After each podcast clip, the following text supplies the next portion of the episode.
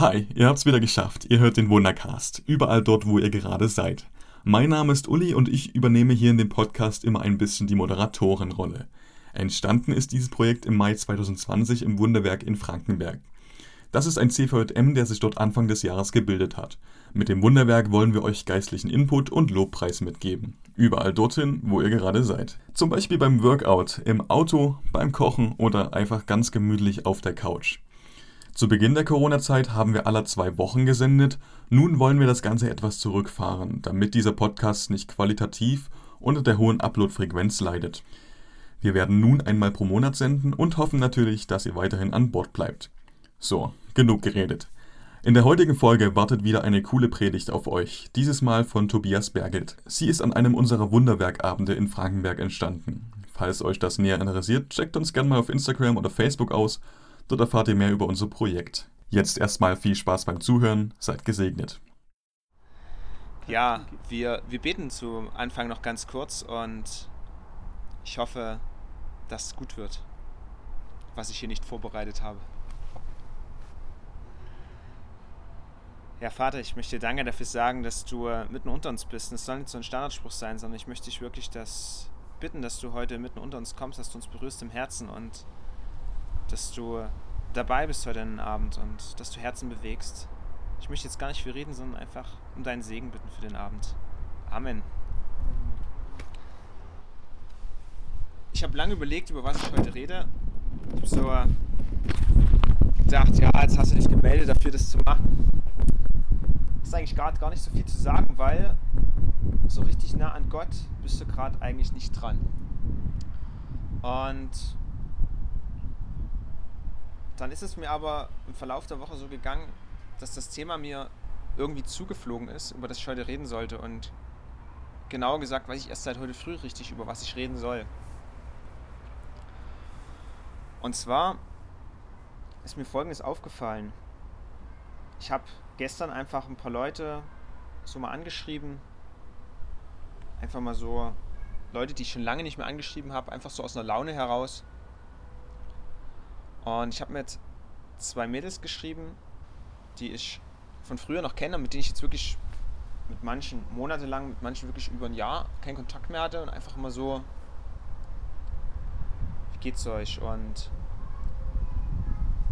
die eine hat mir gesagt,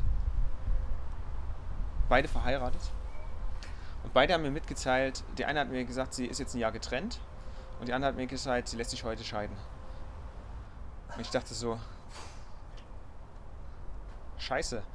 Ich bin immer so ein Mensch, so, so ziemlich harmoniesüchtig, ne? Und mich nimmt sowas extrem mit. Wenn ich sowas höre und am liebsten würde ich dann sagen, ja, mach das nicht, so, das ist blöd.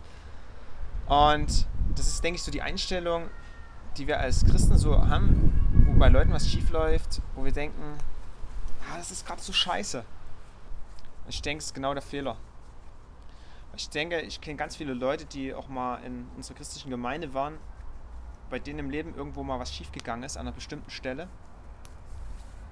Und wo wir dann vielleicht versucht haben, so mit guten Ratschlägen die auf die richtige Spur zu bringen. Und ich denke, mir wird immer mehr klar, dass es nicht der Weg ist, der der richtige ist und dass es nicht der Weg ist, den Gott vielleicht für uns vorgesehen hat, die guten Ratschläge zu geben. Weil die guten Ratschläge, die Gott uns für unser Leben gibt, die stehen in der Bibel drin und man soll die auch leben. Aber wie wir alle wissen, funktioniert das nicht immer. Ich denke, wir sind für was anderes da. Ich dafür da, dass wir den Menschen Liebe geben, die in einer blöden Situation sind. Und ich denke, ich sehe das zumindest bei mir sehr. Ich will jetzt nicht für euch sprechen. Ich sehe es bei mir oft, dass ich da oft in so eine in so eine Haltung des Herabguckens komme, wenn andere Menschen in ihrem Leben an einem bestimmten Punkt scheitern. Und es ist nicht nur total falsch, es ist sogar total falsch. Es ist so ein bisschen eine richtige Scheißhaltung eigentlich.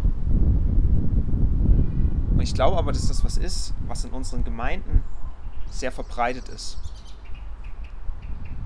Dass wir so gerne auf so einer christlichen Erfolgswelle reiten und Gott gibt mir Segen und Gott gibt mir Power und alles ist gut. Und es ist auch wahr, dass Gott es gibt ab und zu. Aber es ist leider nur ein Teil der Wahrheit. Ich denke, oder ich weiß, dass wir in einer Welt leben, die nicht gut ist. In einer Welt, die gefallen ist. In einer Welt, wo wir alle schuldig geworden sind. Wo wir alle Schuld begehen. Und da ist keine Schuld von dem einen mehr wert oder weniger als die von dem anderen. Und so in einer Welt können wir selber nicht entfliehen. Deswegen kommen wir immer wieder in blöde Situationen, wie eben das, was ich gerade erzählt habe. Es passiert einfach solche Dinge, weil diese Welt halt nicht gut ist. Auf jeden Fall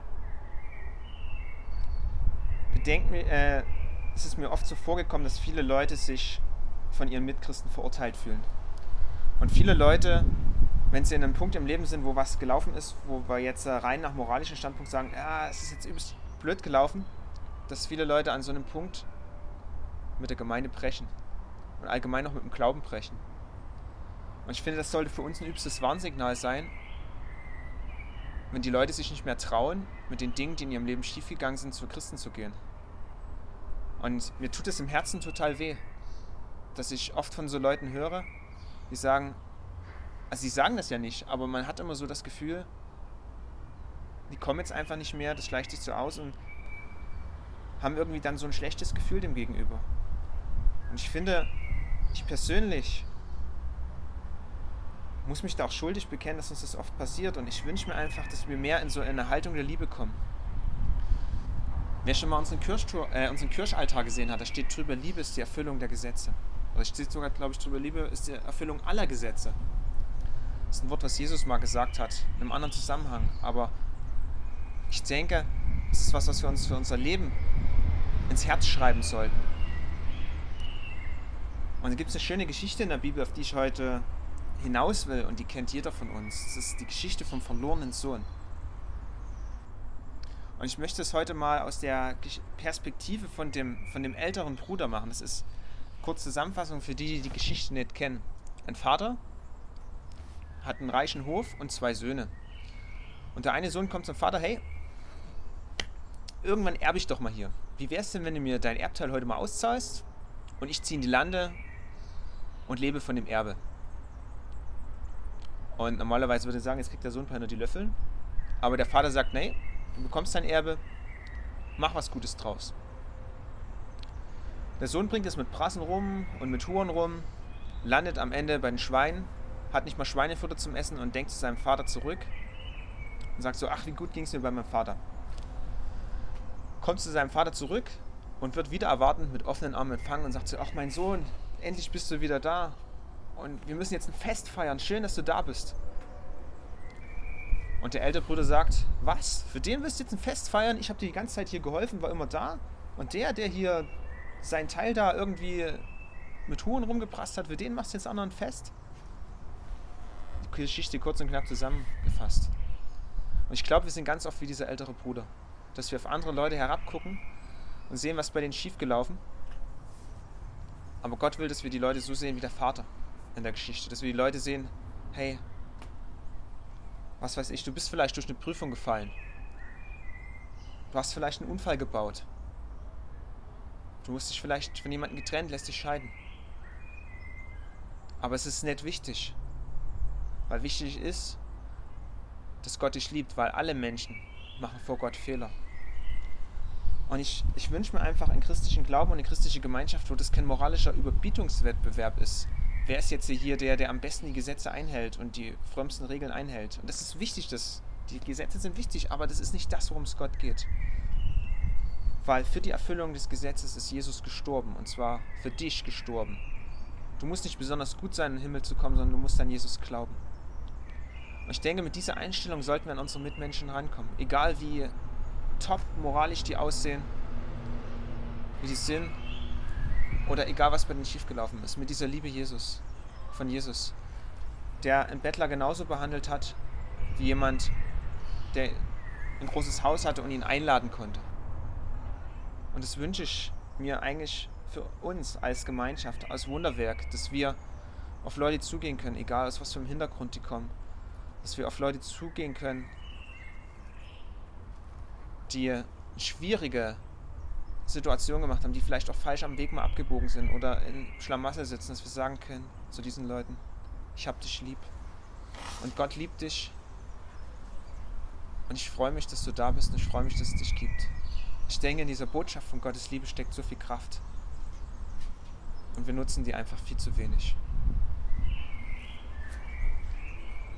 Deswegen lasst uns lieben. Amen. Das war er, der kleine geistliche Input von Tobias Bergelt. Wir hoffen natürlich, er hat euch gefallen und ihr konntet euch etwas Gutes mitnehmen. Damit war es das auch von dieser Folge hier. Wenn ihr Gefallen am Wundercast gefunden habt und euch gern kreativ investieren wollt, dann kontaktiert uns gern auf Instagram oder Facebook. Ansonsten wünsche ich euch eine gute Woche und Gottes Segen dort, wo ihr gerade seid. Bis bald.